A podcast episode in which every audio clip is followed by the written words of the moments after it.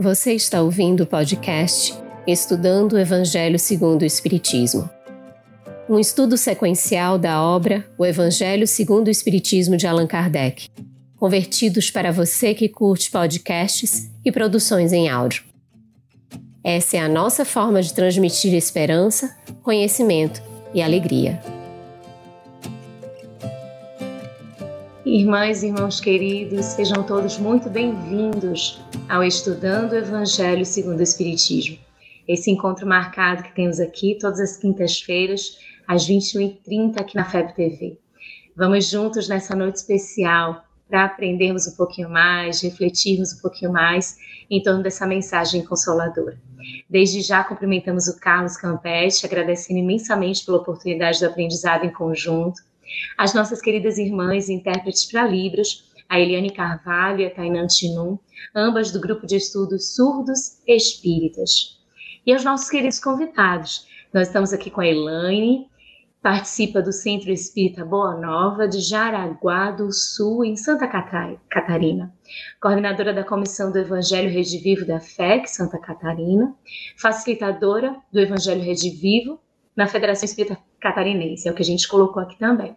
E o Simão Pedro, que já já vai estar aqui com a gente, mas a gente já apresenta ele, é membro da Sociedade Espírita Casa do Caminho de Patrocínio Minas Gerais, onde colabora nas atividades administrativas e doutrinárias. E os nossos agradecimentos especiais aos parceiros de, de transmissão simultânea e a cada um de vocês o nosso cumprimento. Vão colocando aqui as suas mensagens, trazendo os seus cumprimentos para a construção coletiva nesse espaço que é nosso. Muito bem, saudações fraternas a você que nos acompanha nesse estudando o Evangelho segundo o Espiritismo, a querida Luziane Bahia, a Elaine Cap, satisfação estarmos juntos e as nossas intérpretes para Libras. E a gente vai aguardando a chegada do Simão Pedro aí, que pode estar com algum problema técnico, vamos ver se ele chega para nós contarmos também com a participação dele. Hoje nós finalizaremos o capítulo 27, Pedi obtereis, com as instruções dos Espíritos, itens 18 a 21, da prece pelos mortos e pelos espíritos sofredores. E nós temos aí uma perguntinha para você que está acompanhando. Você ora pelos que já estão no mundo espiritual? Por quê? Coloque aí no chat, faça os seus comentários, apresente também as suas dúvidas sobre o tema e a gente vai conversando aqui, não é? E a gente começa então com a primeira pergunta para a Elaine. É, Allan Kardec comenta que existem pessoas que não admitem a prece pelos mortos, porque, segundo acreditam, a alma só tem duas alternativas: ser salva ou ser condenada às penas eternas, resultando, pois, em ambos os casos, inútil a prece. Poderia comentar, por gentileza, muito obrigada, Carlos, Lu, amigos queridos, as nossas irmãs Eliane e Tainã, que estarão fazendo a interpretação em Libras. Boa noite a todos os amigos e corações, amigos do Evangelho Redivivo, que estão chegando a fazer parte aí desse nosso momento de estudo.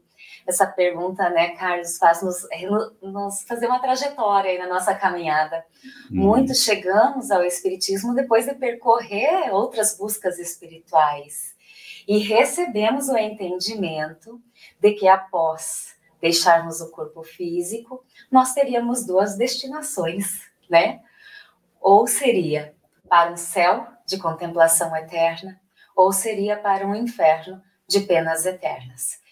E aí, quando a gente busca entender a justiça divina, fica difícil. E fica difícil por quê? Quando a gente começa a estudar um pouquinho mais o ensinamento de Jesus, a gente vai ver que Jesus nos apresenta um Deus que é Pai. Na própria oração que ele nos ensina, que é o Pai Nosso. Ele nos assegura de que todos nós somos irmãos, né, Valdenice? Então, Deus é nosso Pai. Ele nos fala de que nenhuma ovelha do rebanho do Pai se perderá. Ele nos recomenda a amar os nossos inimigos, a perdoar não só sete vezes, mas setenta vezes sete vezes, a sermos perfeitos como nosso Pai Celestial é perfeito.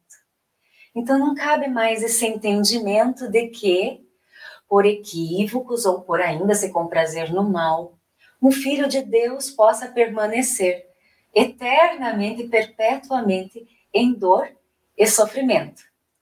E aí a gente vai atrás de respostas, e que bom quando a gente vai atrás dessas respostas.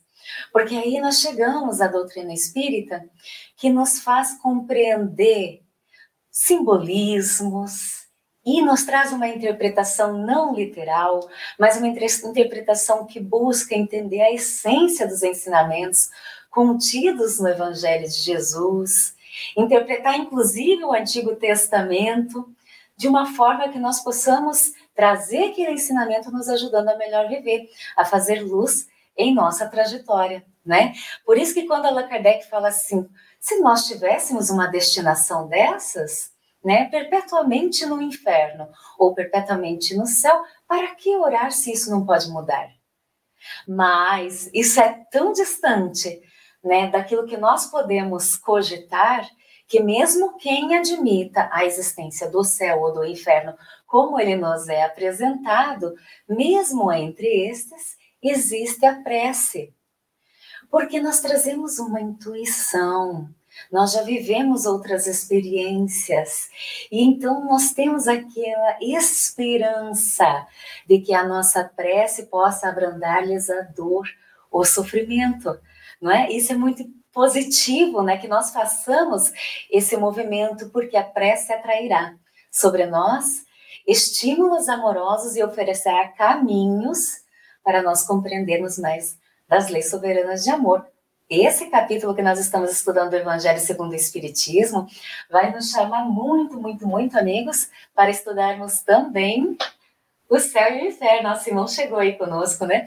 Então, nós falaremos dos dois conjuntamente hoje. E o céu e o inferno, ele vai desconstruir essa ideia de regiões para as quais nós somos destinados, né? Então, nós não vamos mais para uma região de dor e de sofrimento ou para uma região de é, plenitude, mas nós vivemos estados conscienciais temporários e sempre regidos pela lei do amor, nos convidando ao despertamento do espírito para que possamos evoluir. Como muda, né? Então, diante da dor de um ente querido que partiu, diante das reflexões tantas que passamos quando atravessamos o luto, tudo se torna mais compreensível, possível e consolador, não é mesmo? Excelente, Elaine. Simão, seja muito bem-vindo. Nós estávamos aqui aguardando a sua chegada. A gente fez uma pergunta para todos vocês. Você ora pelos que já estão no mundo espiritual? Por quê? Então vamos colocando a resposta dessa nossa ação, se a gente faz essa prece pelos que estão no mundo espiritual. A Andréa Henrique respondeu assim, ó: Oro sempre. É o modo que encontro para mandar luz para eles. Bem interessante a resposta da Andréia. A gente tem também a Margarete, que disse sim, pois afinal é algo que eles mais precisam. E a gente traz um comentário que surgiu aqui bem no início, que a gente sempre acha interessante esses comentários. A Maria Cristina colocou assim: consegui maratonar todos os episódios e consegui participar ao vivo. Parabéns a todos os participantes pelo belo estudo. Deus nos abençoe a todos. Gratidão. Isso que a Maria, Maria Cristina fez, ela sinaliza para a gente que esse estudo aqui fica gravado fica gravado nos canais do YouTube, nas diferentes formas que, de transmissão, né, que está no, mundo virtual, trazendo né, no Facebook, Instagram, enfim, trazendo essa transmissão para a gente. E fica gravado, inclusive em Spotify também, em podcast, e a gente tem como acessar esse conteúdo depois, ter acesso a essas informações, estudar de forma mais minuciosa e trazer a lembrança a conversa que nós tivemos aqui nessa hora e 15 minutos que passamos aqui às quintas-feiras. Então, agradecemos a Maria Cristina pelo comentário, por compartilhar conosco e ter utilizado esse tempo para maratonar, como ela expressou. Simão, aqui seguindo a nossa, a nossa pergunta, nós estamos estudando hoje, dando continuidade ao capítulo 27, estamos no item 18 e seguinte, da prece pelos mortos e pelos espíritos sofredores. Há quem pense, Simão, que os mortos dormem até o dia do juízo final, quando serão julgados e irão para o céu ou inferno. Existe no Novo Testamento alguma orientação que respalde esse entendimento, Simão? Boa noite, Luciane, Carlos, Elaine. Há tempos não havia. Né? E sempre sigo a, a Elaine nos, nos, nos, comentários que ela coloca no Instagram. Estou sempre ali perturbando-a, né? dando meu, meu like lá. Né? Adoro os comentários delas, as, as trocas de ideias com, com o Geraldo, né? Muito legal. Então, é um prazer estar aqui dividindo a tela com você, com as nossas amigas intérpretes de Libras, com as pessoas que estão conosco aqui nos acompanhando. Eu, eu me atrasei na imagem, mas eu entrei, só que não conseguia a, a imagem ser captada. Então eu saí, entrava, saía, entrava, até que meu, o meu tablet aqui deixou de ser tímido e apareceu a imagem. Né? Então agora consegui participar com vocês. Veja, é, não existe nenhuma alusão específica. O que existe são símbolos. Jesus muitas vezes utilizava símbolos para mostrar temporalidade não mensurável. Quando ele usava a ideia do Hades, né, do fogo eterno, mas é, são símbolos, são expressões, são, são é, arquétipos para dizer que há uma, há uma consequência, há um sofrimento, entre aspas, indeterminado. Indeterminado não quer dizer eterno, indeterminado. Então, nesse aspecto, nós temos no, no, no Novo Testamento, nas cartas paulinas, nas cartas universais, alguns elementos. Mas para trabalhar a ideia escatológica de julgar e ir para o céu e inferno, nas condições que a teologia assim estabeleceu, nós não temos. Nós temos uma parábola que é um tanto questionável do ponto de vista parábola, porque normalmente as parábolas elas não trazem nome das pessoas, sempre são pessoas, mas nunca nominalizadas. E essa parábola traz nomes, que é, é o rico e Lázaro. E nesse caso, muitos exegetas entendem não ser uma parábola, porque trouxe um nome e trazendo um nome, em tese, poderia ter sido o relato de um fato. Então, Jesus poderia estar relatando um fato e não relatando uma parábola, segundo alguns exegetas, por esse detalhezinho, porque as demais parábolas não trazem nomes de personagens. Então, nesse aspecto, temos ali uma situação pós-morte é, de um rico não nominado e de Lázaro nominado, em posições de um junto ao seio de Abraão, no caso Lázaro, e outro distante, separado por um abismo. Esse abismo não necessariamente físico, ou seja, havia algo distante que não permitia ali naquele momento a transposição, mas algo que um e outro conversavam, porque ali o rico diz para é, Abraão que Lázaro viesse cuidar dele, desse a ele um refrigério, uma água, e não seria possível. Então diz para que é, permitisse Abraão que fosse, que voltasse à, terra Lázaro e, e, e orientasse, dissesse às pessoas a situação pela qual ele passava de sofrimento. E aí foi dito por Abraão que não havia necessidade, já que na terra nós tínhamos Moisés, ou seja, tínhamos as leis, tínhamos os ritos para ser seguidos, então bastava que assim seguisse.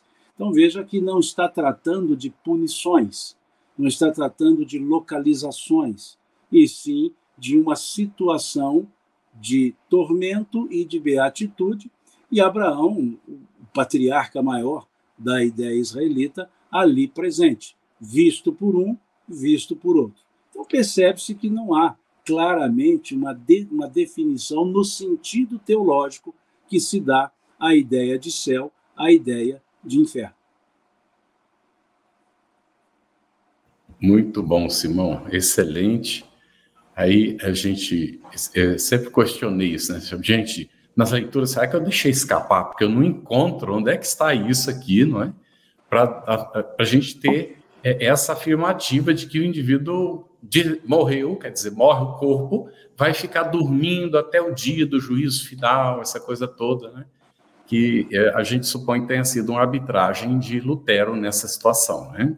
Para evitar a questão das indulgências. É aquela coisa toda que ele combatia, não é? Mas, ótimo, muito bom. Nós temos vários comentários aqui respondendo a nossa pergunta. Se você ora por aqueles que já é, morreram, quer dizer que o corpo já morreu, e por quê? Então, a Magda colocou para nós aqui, olha, sim, acho que é uma forma de caridade para com os que partiram, pois os auxiliam a vencer os, as dificuldades encontradas nesse novo plano de vida. Muito bom. Temos também da Márcia Jane, sim, para ajudar em sua evolução, também contribuir para a paz e desejando que eles estejam bem no mundo espiritual. Ótimas respostas. Vamos ver mais uma, que é da Maria Cristina. Sim, oro com certeza, pois através da prece conseguimos chegar até os nossos amores. Muito bom, muito bom mesmo. Excelentes respostas. E Elaine, o seu paizinho, né, o seu Claucir, é, está cumprimentando aí no, no chat, né? Satisfação contar com ele aqui com a gente também, me né? acompanhando. Família eu... sempre unida, né, Carlos? Isso. Como se sentirão os espíritos que desencarnaram e não, recebe, não recebem orações dos seus familiares? Muito bem. Eu fico pensando assim, né, amigos, como que nós nos sentimos quando somos lembrados? Quando nosso familiar lembra da gente, igual agora ali, né? Meu pai deu boa noite, está ali dando sustentação. Como é bom, como faz bem. É certo que a oração não é só a lembrança, mas é também lembrança. É cuidado. E quem ama, cuida. Quem ama, vibra por não é?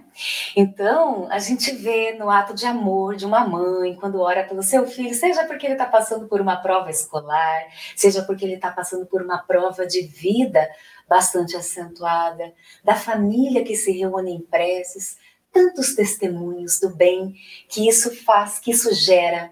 Porque a oração, ela também gera magnetismo, atrai amparo espiritual, então faz muito bem.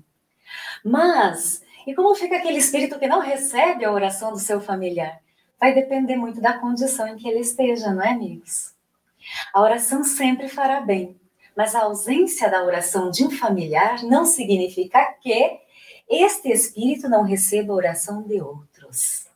Vamos lembrar que nós temos nossos tutelares, nós já vivemos diversas experiências, temos uma rede, né, de uma família espiritual muito grande e muitos que oram por nós mas somos convidados, de nossa parte, a fazer esse movimento, porque quando fazemos esse movimento, nós sustentamos laços mais fortalecidos, laços mais suaves, conseguimos inclusive proporcionar ou iniciar, mesmo que alguém já tenha partido, processos de reharmonização. Então faz muito, muito bem. Quantos de nós aqui poderíamos agora, né, dar testemunha do poder da prece, do que temos experimentado na nossa vida, né? Com certeza, o Simão passou por provas recentes aí de saúde, né? Poderia relatar para nós o poder da prece. Carlos, a Lu, né? Vocês que estão aí, imagina a gente sentando numa varanda, tomar chimarrão e contar os nossos testemunhos do poder da prece. Seria uma tarde abençoada, não é mesmo? Hum, pois é.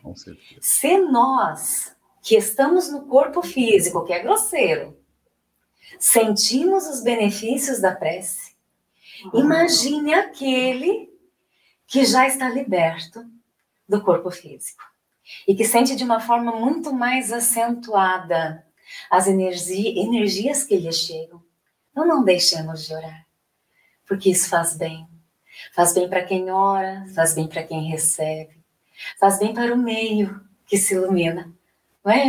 é bom que a gente fale mais sobre a oração e treine, pratique a oração, torne isso um hábito de vida. Lembrando que oração não requer preces longas mas é aquele sentimento elevado a Deus, é aquela lembrança direcionada ao ente querido. Antes de sentar aqui, eu fui me lembrando de tantos quantos na minha trajetória presente já partiram. Porque eu sei que a temática nos conecta. Então a gente ora.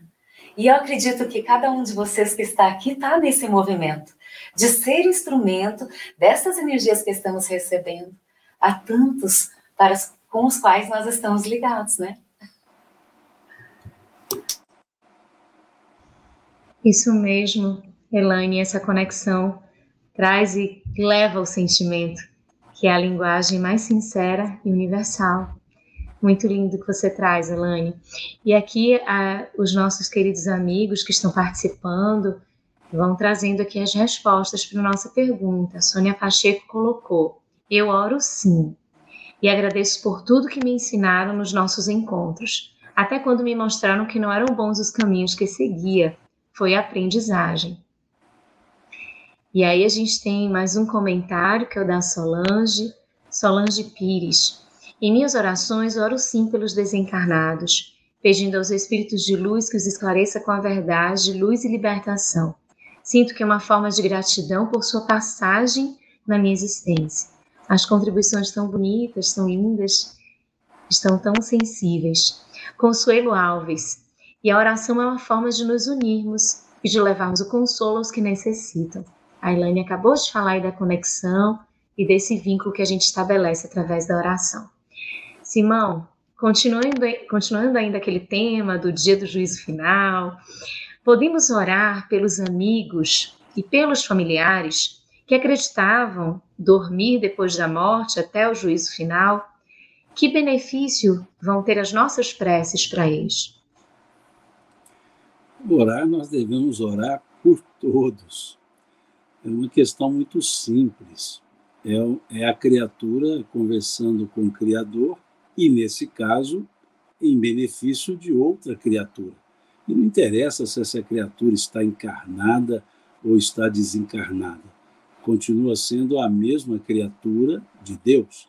Ou seja, somos espíritos independentemente de estarmos aqui na Terra ou fora da Terra. Então, a oração é de um ser espiritual em benefício de outro ser espiritual, levando, elevando o pensamento ao Criador. Então, não, não há nenhum óbice a que se faça esse tipo de oração. A ideia do sono eterno é uma ideia característica dos fariseus. Os saduceus não tinham essa ideia. Para eles, simplesmente morreu. E esse, e esse ponto seria eterno. Para os fariseus, haveria um acordar no dia do juízo. Então, até entre eles não havia um acordo com relação a isso, porque cada um tinha uma ideia um tanto diferente da outra e, de certa forma, uma certa, um certa uma, uma ideia, um certo a, a, absurdo científico e até mesmo filosófico. Né?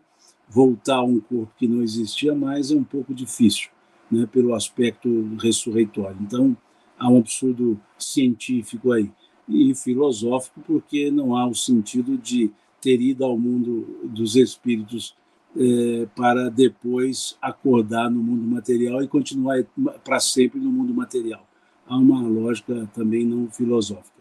Então, só para fazer esse parêntese, né?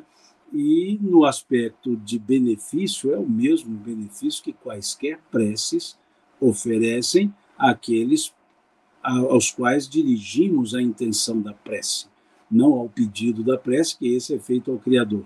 Então, ou seja, leva a eles o refrigério, a força, leva a eles aquela ideia da, do, da importância de serem lembrados, cuidados por pessoas é, que muitas vezes eles nem sabem quem são.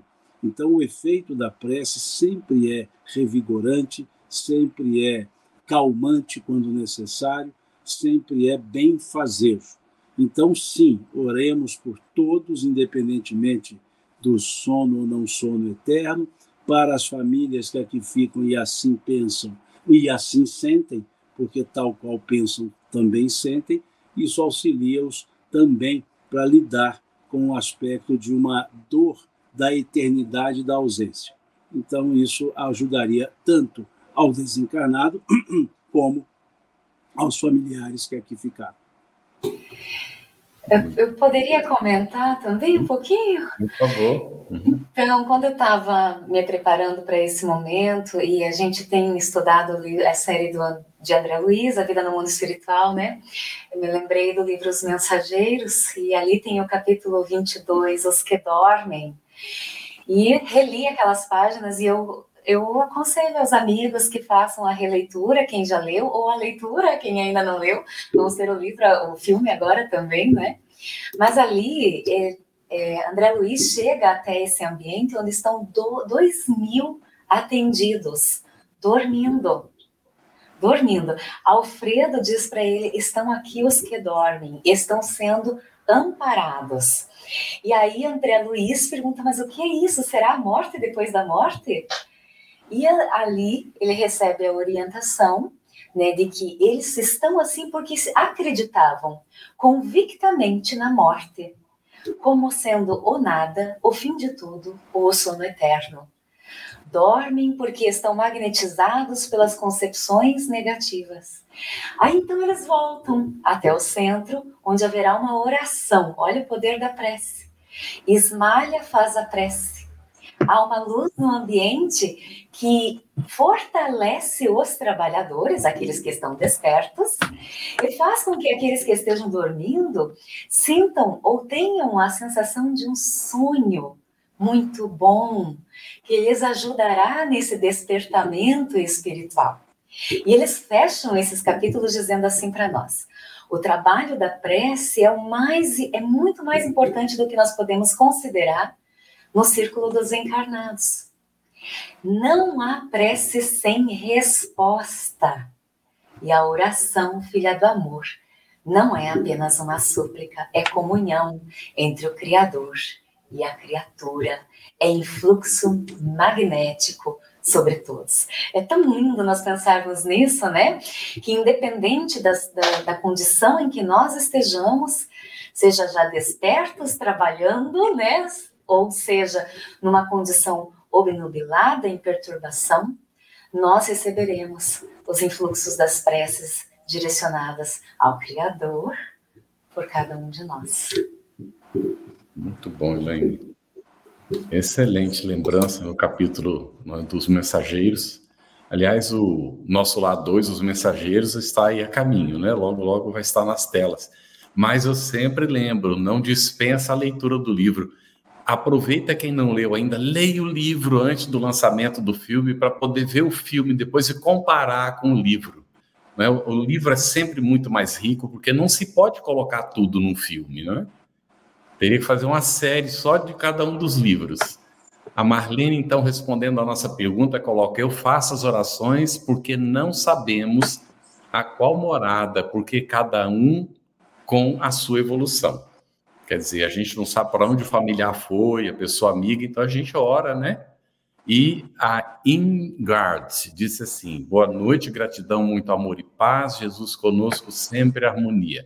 Eu oro para encarnados e desencarnados. Eles recebem as vibrações de amor, energias de paz e harmonia e da luz. Muito bem.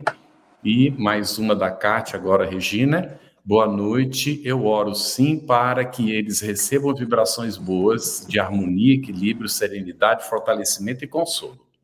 Muito bem, gente. Excelente.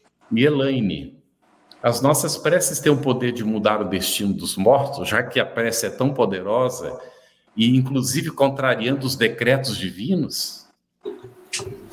Tão bom falar sobre isso, né? Aí, gente, eu vou falar desse livro aqui, né? que a gente vai mencionar ele muitas vezes. O Céu e o Inferno. O próximo e... que nós estudaremos aqui no, no, na FEB TV. no mesmo formato deste. Exato. Ah, que maravilha! Imperdível.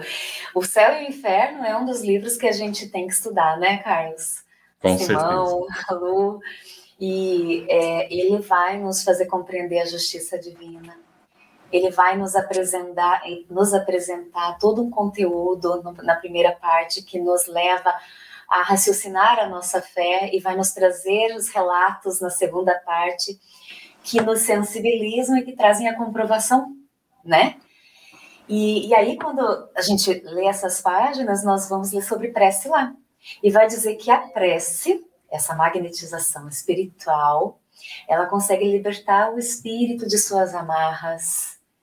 Uma prece com sabedoria, com prudência, com palavras de benevolência e de conforto combatem o entorpecimento do espírito, aquele estado de perturbação, e o ajuda a reconhecer mais cedo a sua condição.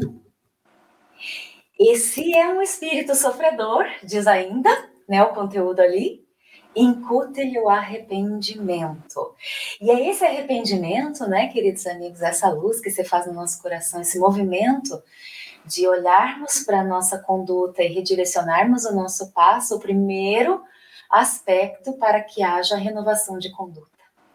Então, sim, a prece modifica a nossa trajetória e pode modificar a trajetória do outro também, tanto quanto ele se abra a este influxo amoroso, mas não derroga leis. o que a gente precisa compreender são as leis elas não estão sendo derrogadas quando alguém deixa de é, sofrer e busca já o processo regenerativo.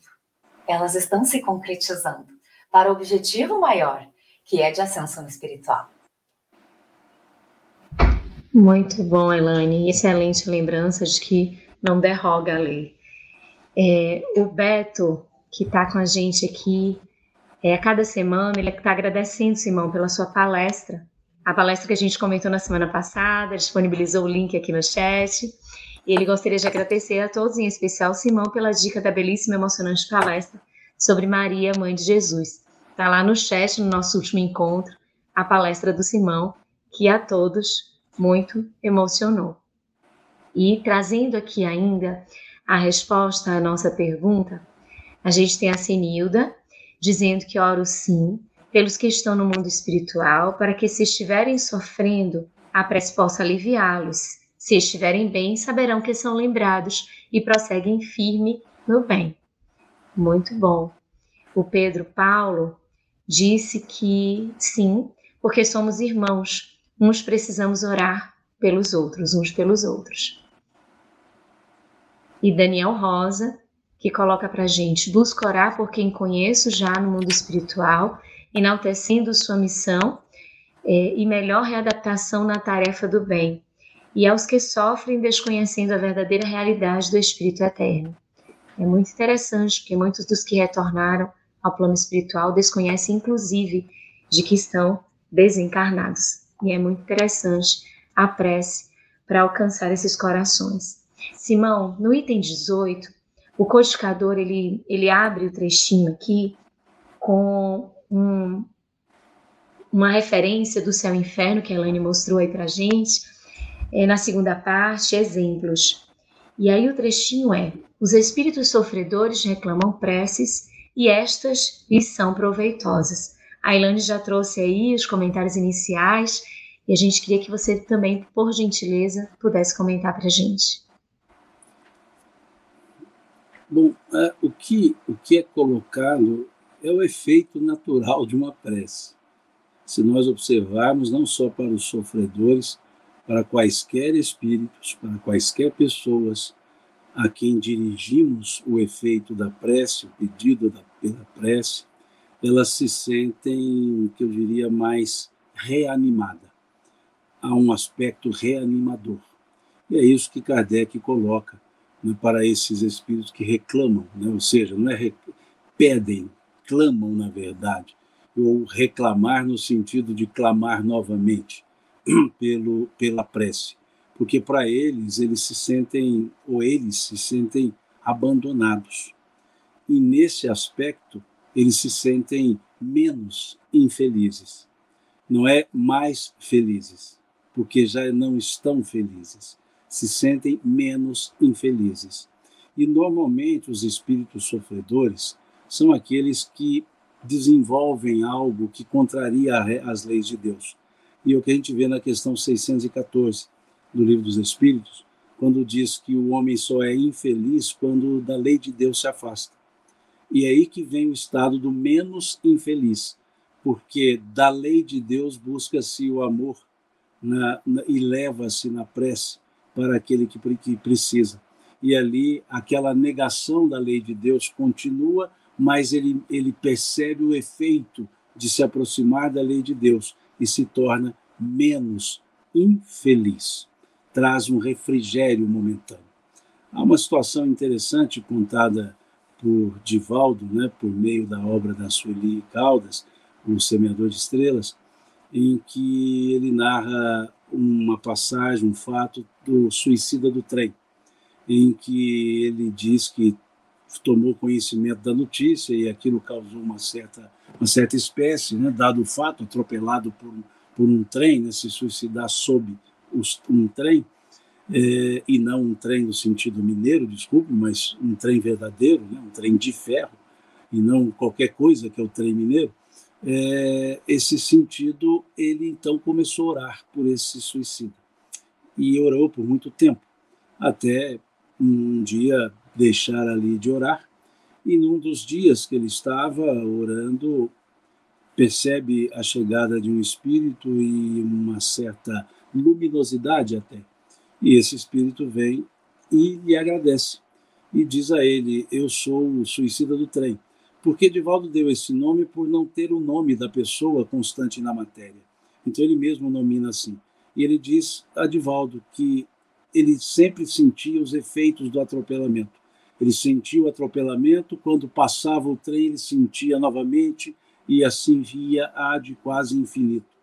E ele só se sentia menos sofrendo, com menos dores e com certos alívios de tempos em tempos, até que ele percebeu que isso ocorria religiosamente uma vez por dia e procurou saber de onde vinha aquela ideia, aquele refrigério.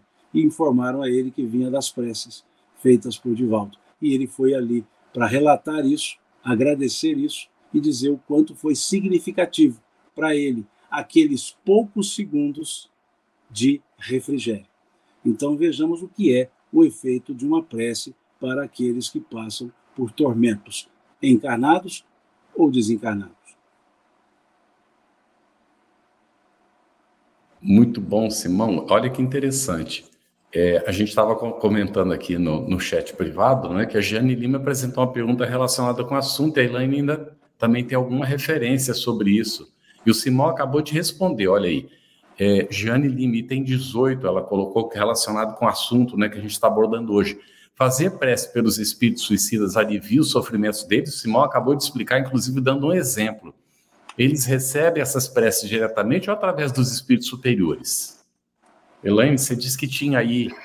Tenho sim. Eu... Sim, do livro Céu e o Inferno. Então, ali no finalzinho, a gente tem né, a, a, o relato de irmãos em diversas condições: espíritos felizes, mas também espíritos suicidas. E na parte dos espíritos suicidas, vai ter um, um, um momento em que eles recebem uma psicografia bastante difícil de leitura e outra um, um pouco mais fácil de ser interpretada. São dois espíritos que se comunicam. E o segundo vai dizer assim para eles: olha, a situação é insuportável. Não há calma nem remorso, nem repouso. Não há calma nem repouso. Não se encontra um pouco de tranquilidade senão no momento em que a graça divina, isto é, o amor de Deus, nos toca só a prece dos nossos irmãos pode nos ajudar nestes momentos. É o relato de um destes irmãos, alcançado pelas preces, havendo esse refrigério. Então ele diz assim: a, Kardec pergunta: enquanto nós conversávamos com o primeiro irmão, havia um dos presentes que orava por ele. A prece lhe foi proveitosa? E a resposta desse segundo irmão foi: ela não se perderá. Se agora ele recusa a graça, outro tanto não fará quando estiver em condições de receber o medicamento. Então veja, a prece não se perde, né? Esse, esse, é, essa corrente fluídica magnética, essa intenção de, de é, amparo, de sustentação espiritual alcançará senão aquele a quem é direcionada a outros. E mesmo aquele que possa ser um, um espírito refratário às preces, um dia estará aberta a receber os benefícios da mesma. Excelente, Elaine, excelente, Simão. E a gente aproveita e traz também mais uma pergunta do chat para o Simão, que é da Albertina Felisbino. É, ela coloca assim, Simão: o Espiritismo matou a morte. Então, por que prece pelos mortos? Ela matou a morte porque o Espiritismo trouxe a ideia comprovada da imortalidade da alma. Agora, nós temos que observar alguns aspectos com relação às palavras. Nós temos a palavra morto no sentido de término da vida do corpo. Então, existe um morto? Sim, existe o corpo que morreu. Mas existe aquele que deixou o corpo e foi para uma esfera espiritual, mas que carrega ainda as sensações, em grande parte, da vida material. Então, ele sofre alguns efeitos da vida material. E, nesses casos, gera alguns tormentos. Se olhar o céu e o inferno, nós veremos um caso do espírito Lisbeth, que por 150 anos padeceu com a decomposição do corpo. O espírito Lisbeth estava morto? Não. O corpo, sim, mas o corpo estava vivo na sua consciência. E aí ela sentia as agruras da decomposição do corpo. A prece era para aliviá-la. Então, no sentido que a pessoa traz, as preces sempre para os vivos. Mas o termo observado como mortos é apenas uma forma didática para dizer que são os vivos que estão fora do corpo e não os vivos que estão dentro do corpo, ou seja, os encarnados. Então, é uma questão mais didática do que de fundo, do que de, de essência, melhor dizendo. Então, sim, há a prece pelos mortos, porque didaticamente refere-se àqueles que não estão na estrutura da vida corporal. É só uma questão de palavras que não entra em meandros de nenhuma essência. E isso é até utilizado pelo próprio Kardec quando ele intitula né, o, o subtópico aqui de prece pelos mortos. Isso é para ficar muito claro que ali está uma condição fora da vida corporal, mas que tem efeitos da sua vida corporal. E nesse jogo de palavras, Emmanuel gosta muito de fazer essa, esses jogos de palavras, tem uma mensagem para o dia de finados, que, dentre várias coisas, ele diz: enquanto os é, vivos mortos oram pelos mortos vivos, os mortos vivos cuidam dos vivos mortos. Hum. Ou seja, nós que estamos dizendo vivos, estamos mortos por entender a realidade espiritual. E aqueles a quem chamamos mortos estão vivos porque estão na realidade espiritual. Então ele faz esse jogo de palavras. Enquanto hum. os mortos, os vivos mortos oram pelos mortos vivos, os mortos vivos cuidam dos vivos mortos. Muito interessante, muito bem. Jane Lima, respondendo aí da pergunta, sim, oro pelos meus familiares desencarnados, pelos suicidas, mesmo sem conhecê-los, e de agradecimento ao meu anjo da ao meu anjo guardião. Temos também da Marlene Tax, sempre, né, ela ora sempre, Peço ajuda ao alto, em prece pelos que ainda estão necessitados de ajuda em seu estado atual. Chego no mundo espiritual precisando de auxílio, não é? A Luci Trevessanuto. Oro porque através da oração sigo enviando o meu carinho e agradecimento por haver estado com eles nesta passagem e assim o sinto perto de mim. Muito bem. Não e... encontrei assim eu sempre perto de mim na biblioteca. Vocês estão ouvindo, né? Music. Você pode me pedir para reproduzir Desculpem, é, é a... ou para usar um app específico. Por favor, pronto. É a Siri entrando no, no jogo aqui. É, Elaine, o que esclarece Kardec sobre o dogma da eternidade absoluta das penas no último parágrafo do item 20? Tá bom, é aquele que diz assim, né? Segundo o dogma da eternidade absoluta das penas, não se leva em conta ao culpado os remorsos nem o arrependimento. Então vejam só, né, amigos, a gente fica pensando: o que, que é a dor para nós? Qual é a razão de nós sofrermos, não é? A dor é um constante convite da vida para uma entrevista com Deus, nós vamos ler, não é? Porque a dor ela sinaliza algo, ela nos faz olhar para nós mesmos refletirmos, mudarmos alguma coisa. É um sinalizador. Então imagine um espírito que está vivendo uma condição de dor e de sofrimento. Diante dessa condição, que movimento que se faz? A gente sabe que as emoções geram em nós diversos movimentos. Por exemplo, a emoção da ira é um movimento para fora, né? A gente, a gente quer gritar, a gente quer né, agir, é para fora. Já da tristeza é para dentro. É esse movimento de introspecção, é esse olhar para dentro de nós. Ele faz esse movimento. Então, um espírito que esteja nessa condição, por consequência das suas atitudes, pelas construções né, de sua própria mente ou daquilo que é, é pelo qual ele agiu, trilhou, construiu.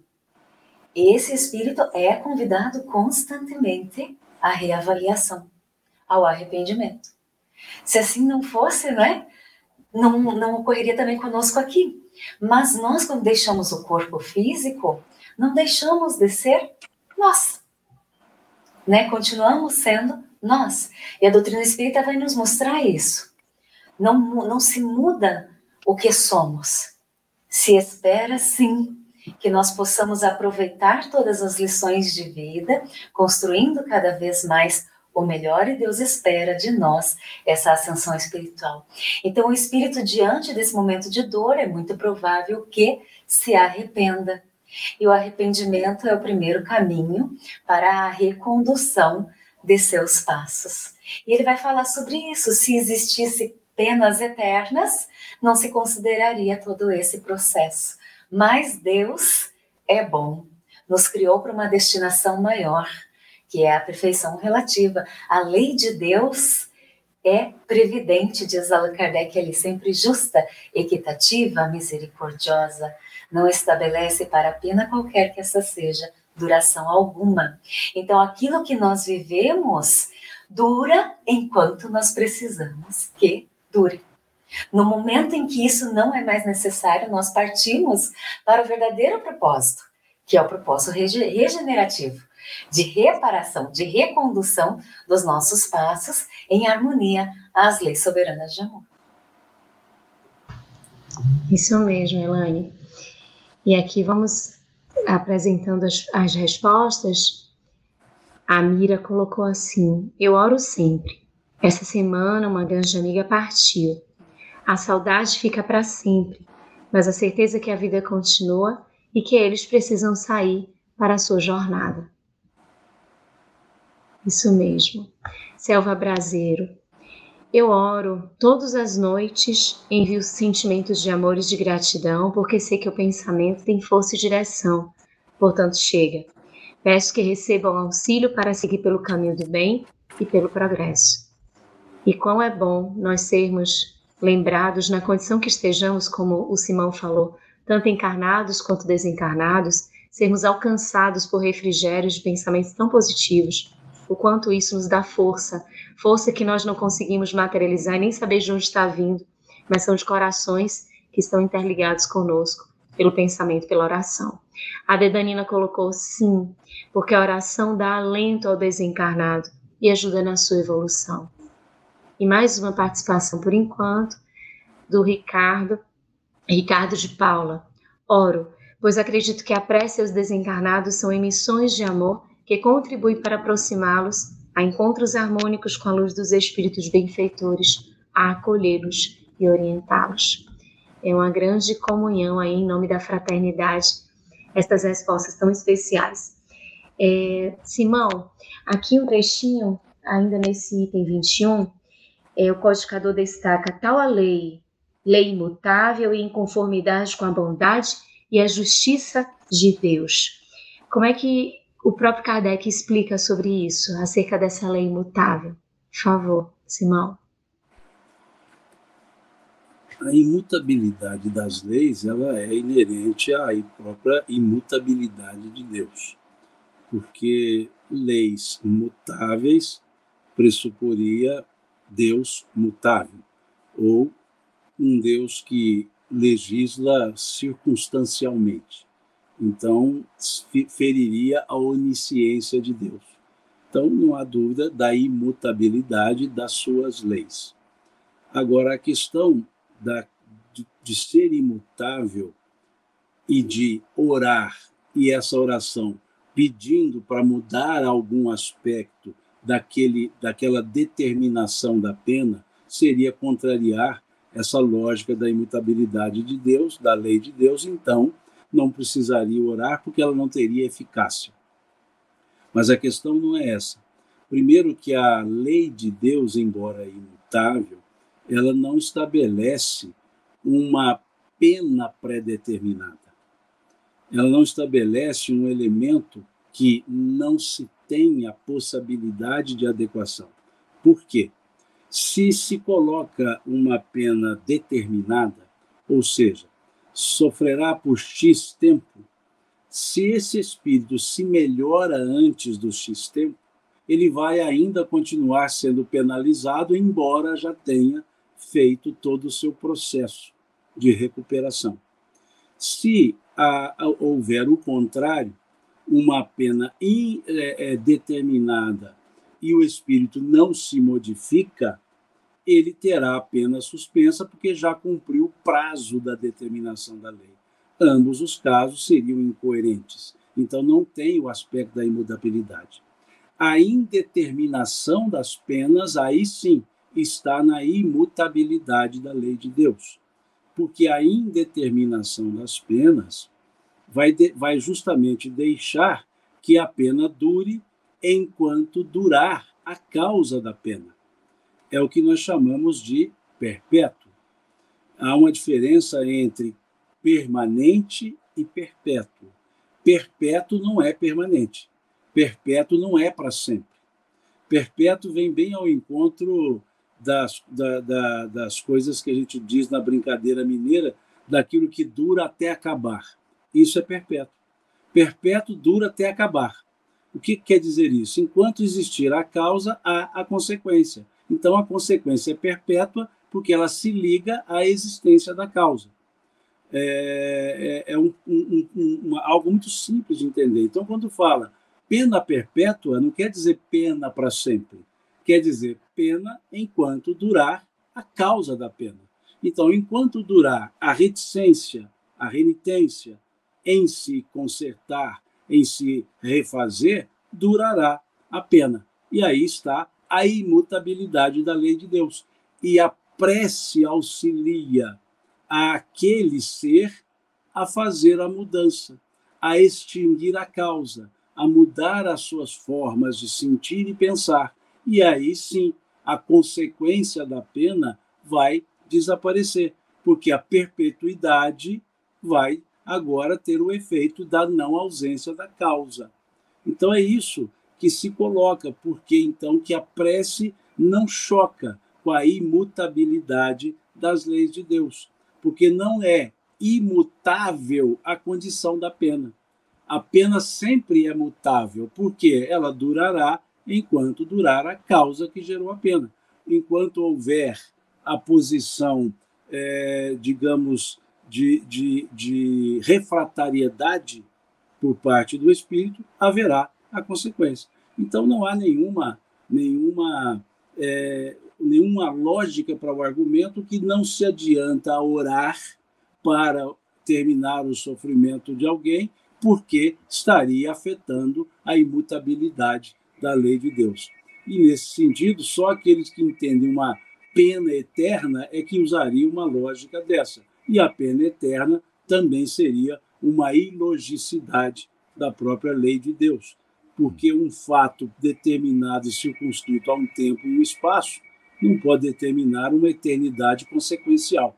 Uma hora o efeito vai acabar porque a causa se distanciou. Então, nesse sentido, não há nem como encaixar uma contraposição de uma oração para a imutabilidade da lei de Deus.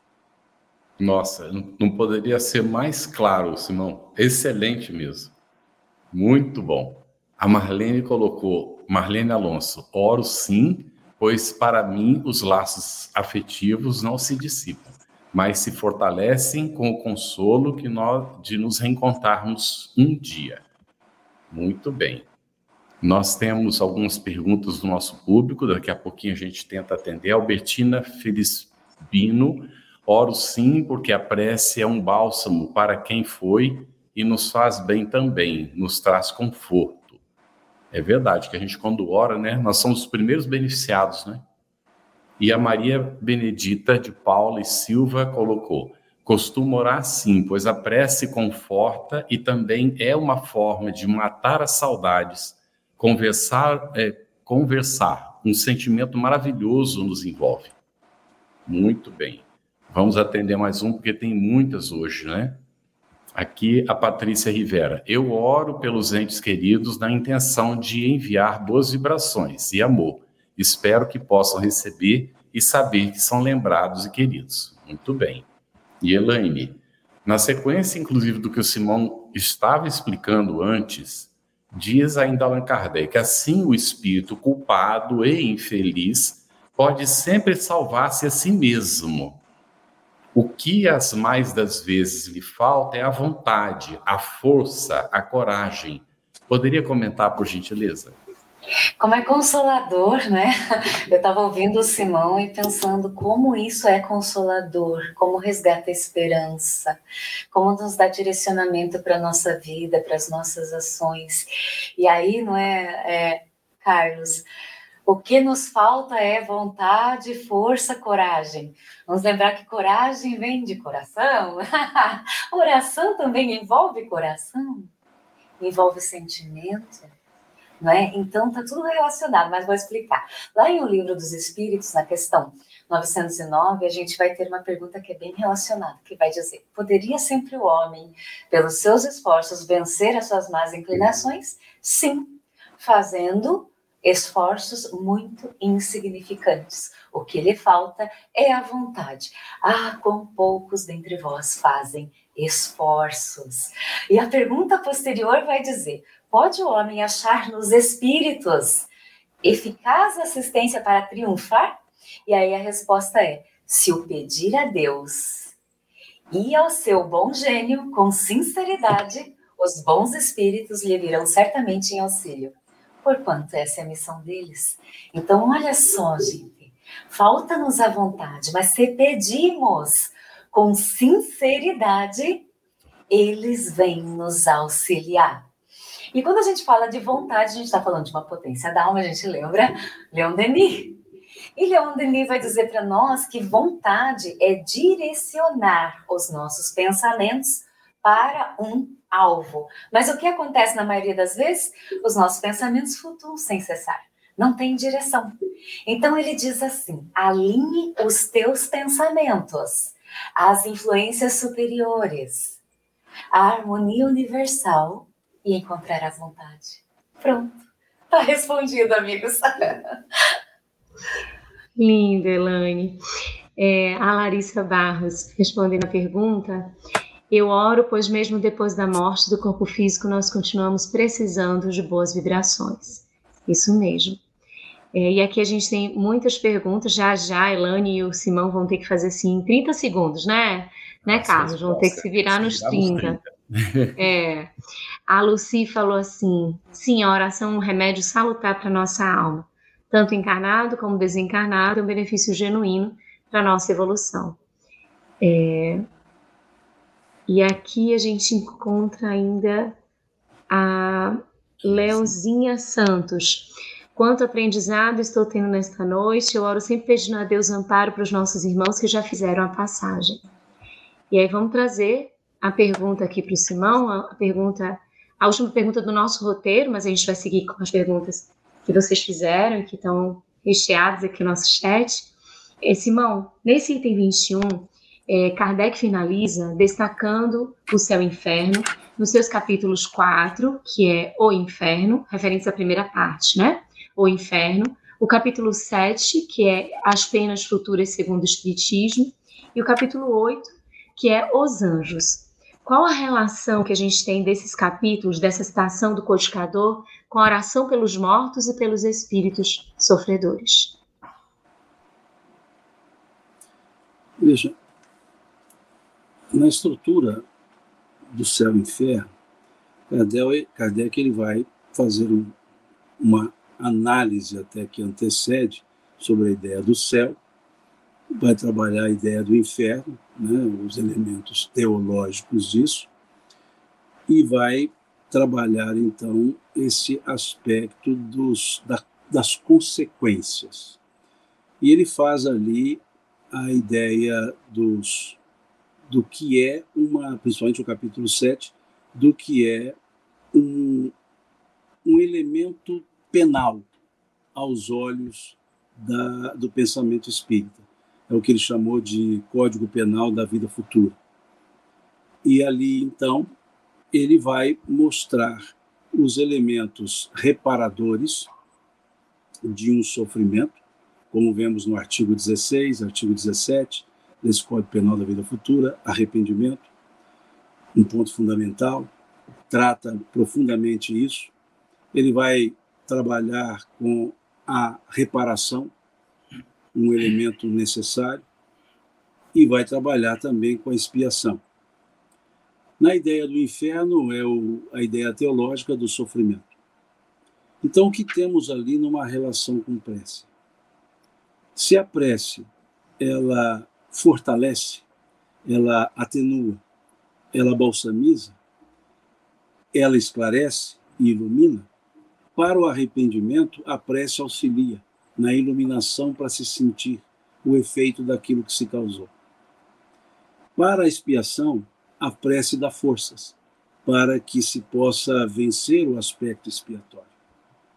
E para o aspecto reparador, a prece confere o bálsamo necessário, a serenidade necessária para reparar aquilo que se faz. Para o aspecto do inferno, a ideia de, uma, de um sofrimento eterno, a ideia de um sofrimento sem fim. A prece dá o alívio e dá uma ideia de termo para esse sofrimento.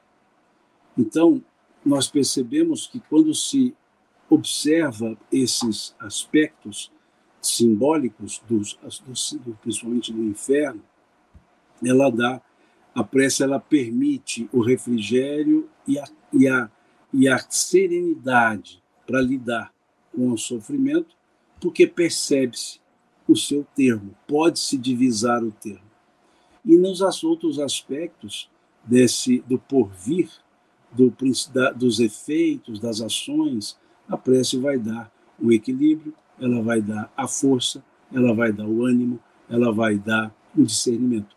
Então, isso é importante e perceber que permeia o elemento, o elemento prece em quais, quaisquer circunstâncias, até mesmo para o aspecto teológico do céu, até o aspecto teológico dos anjos, e para o aspecto real dos anjos, até porque esses são mensageiros de Deus e muitas vezes os encarregados de fazer com que as preces sejam direcionadas e os motivos pelos quais se oram sejam atendidos. Eles são prepostos de Deus no processo de atendimento do, do, da prece. Aquelas preces que dirigimos a Deus, os seus anjos as recebem e as organizam no aspecto de levar aos necessitados o objeto da própria prece. Então, a prece é um amálgama que permite ligar todos esses elementos aparentemente difusos e perceber que ela faz parte do mecanismo da, do, da amorosidade de Deus que abriu um canal para que a criatura converse com o Criador. Muito bom. É, gente, um esclarecimento. Na apresentação disso que a gente finalizaria o capítulo 27. A gente não finaliza, nós estamos continuando, nós ainda temos capítulo 27 na semana que vem, tá bem? Então, só para deixar claro isso. E a, nós temos uma pergunta da Selva Brasileiro é, eu gostaria de saber quando começará o estudo do céu e inferno. Será neste horário? Será neste mesmo horário. Nós terminaremos ainda este ano, não é? em dezembro, a gente fecha o estudo do Evangelho segundo o Espiritismo. No dia 8 de fevereiro de 2024, a gente retoma o estudo já com o céu e inferno. Tudo bem, Selva? Fica aí nós temos várias perguntas do nosso público. Vamos pedir, pessoal, não coloquem mais perguntas que não dá mais tempo para responder hoje, tá bem? Então já está ótimo. É, a Jeane Lima fez um comentário. Elaine, estou estudando Esperanto pelo Duolingo. Laços Fraternos de Fortaleza. Ah, trebone, minha amiquino. Muito que bem. bom. Então, é, nós temos uma pergunta que está similar da Márcia Fogaça, eu vou pegar uma outra que está mais embaixo, né, Lu, que está, é bem similar. E tem mais é, uma também, você, a da Márcia Jane também está no mesmo sentido. A da ah, Márcia Jane também. Márcia Jane também, né? É, quando oro por alguém que morreu e não sei se ele já reencarnou, eu ajudo ou prejudico? Aí vamos ver agora se eu localizo Aí, é, Já coloquei. Boa noite a todos. Foi dito que a prece não se perde. O que acontece se o espírito já reencarnou? Então está relacionado, não é? E tem mais e uma, que é essa que Jane também, olha, mesmo reencarnados, eles recebem as preces que foram feitas antes deles reencarnarem? As três estão relacionadas. Obrigado, Lu. Para quem que é, Carlos? Para você. Ai, para mim. então, amigos, nós recebemos preces estando encarnados ou desencarnados. Oramos pelos nossos familiares, queridos que estão aqui, por aqueles que já partiram. E recebemos preces daqueles que estão aqui e daqueles que já partiram.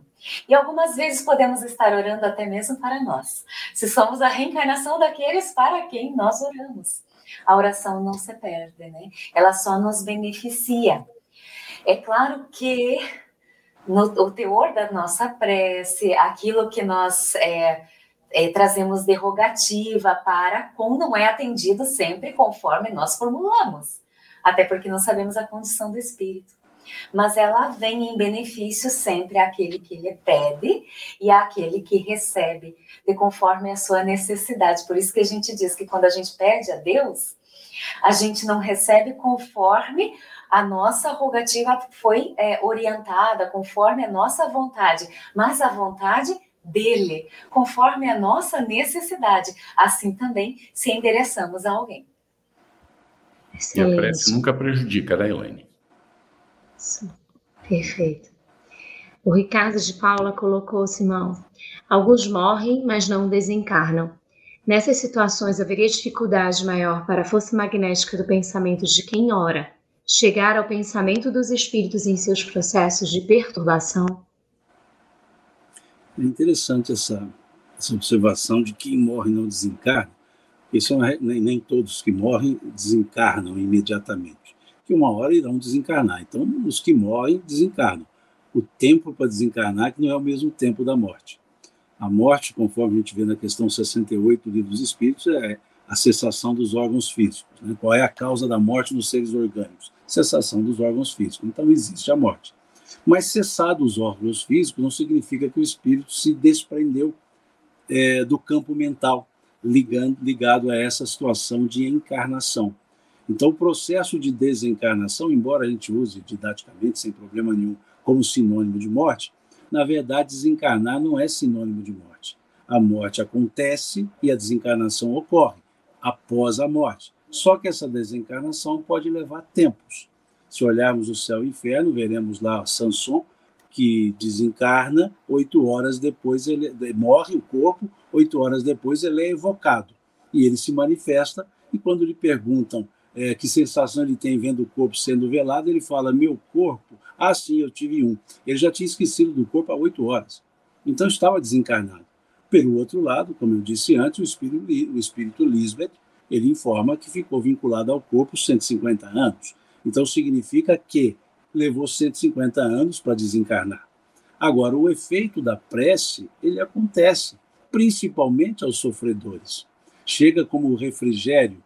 Veja que naquele exemplo que eu disse do que ocorreu com o Divaldo, o, aquele espírito dizia que havia momentos de, sofrer, de, de refrigério que ele nem imaginava por que e nem de onde vinha. Então a prece fará o efeito e principalmente para esses casos e auxilia no processo de tomada de consciência para essa desencarnação. Então, sim, é muito útil e devemos seguir com a oração, sim, independentemente de sabermos se desencarnou ou não, porque não há um aparelho chamado desencarnômetro que você coloque na pessoa e indica, morreu o corpo e desencarnou também. Então, até criar o desencarnômetro, oremos, independentemente de ter desencarnado ou não. Muito bom. Adorei o desencarnômetro. A Rosilene coloca, a Barbosa coloca aqui, Elaine, eu sempre faço orações diariamente. Quando alguém faz a passagem, eu também faço e peço a Nossa Senhora que o ampare e direcione para um bom caminho.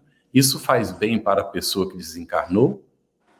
Faz bem, sim. Até eu tinha visto uma pergunta é, de alguém relacionado a orar dentro de casa, né?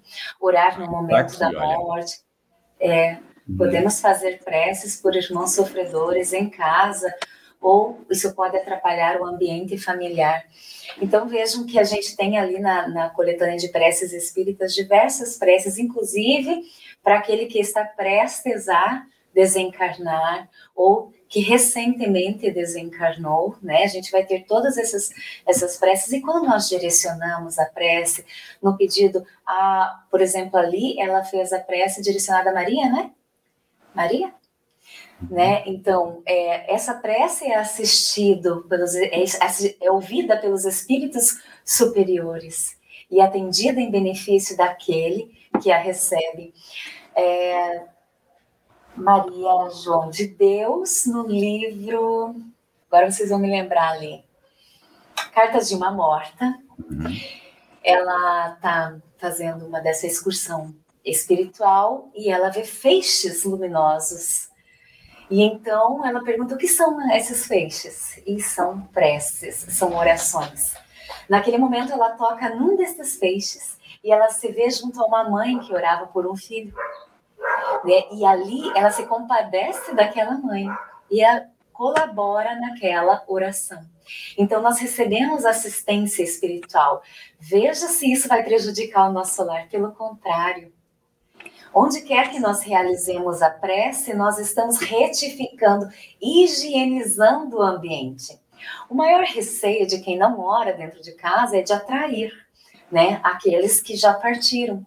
Mas nós atraímos é, os outros junto de nós de inúmeras formas. A, pelo que nós sintonizamos vendo algum documentário, assistindo algum noticiário, é, tendo uma lembrança, nós estamos, estamos abrindo canais. Mas a oração é diferente. Na oração, nós estamos buscando assistência espiritual. Então, quando oramos, nós não só sintonizamos, nós permitimos que o nosso lar, a nossa prece constitua uma ponte para acolhimento dos irmãos a quem endereçamos. Excelente. Simão, a gente está nos minutinhos finais a gente vai trazer a nossa última pergunta. Cleison Andrade de Santana colocou assim: Algumas doutrinas falam que não tem que viver o mundo material, viver somente para Deus, mas penso que o mundo material faz parte do processo para amadurecimento espiritual. E aí ele pergunta o que, é que você acha disso, Simão. Uhum.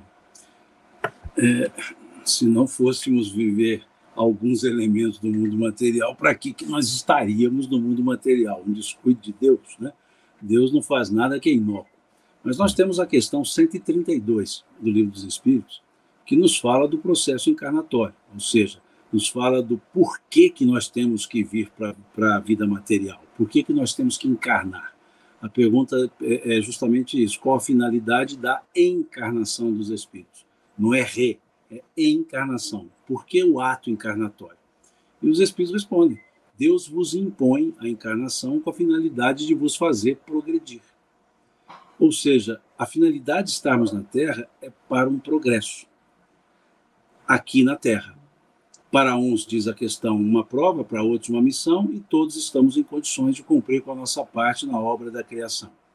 Se nós observarmos a questão 132 e a questão e associá-la à questão 230, porque se na 132 diz que pode-se evoluir na Terra apenas, a questão 230 é justamente Kardec perguntando se no estado da erraticidade pode o espírito evoluir.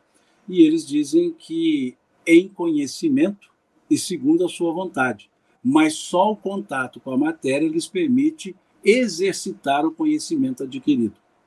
Ou seja, o contato com a matéria, senão não exerce aquele conhecimento teórico existindo, no, eh, oferecido no mundo espiritual. Se olharmos o capítulo 4 do Evangelho segundo o Espiritismo, nós teremos uma mensagem lá também de, de São Luís, informando que é por meio de uma ação material que o espírito desenvolve o seu processo evolutivo. E no capítulo 14, também do, do Evangelho segundo o Espiritismo, Santo Agostinho nos diz a mesma coisa, que somente o contato com a matéria permite o exercício de certa, do domínio de certas paixões.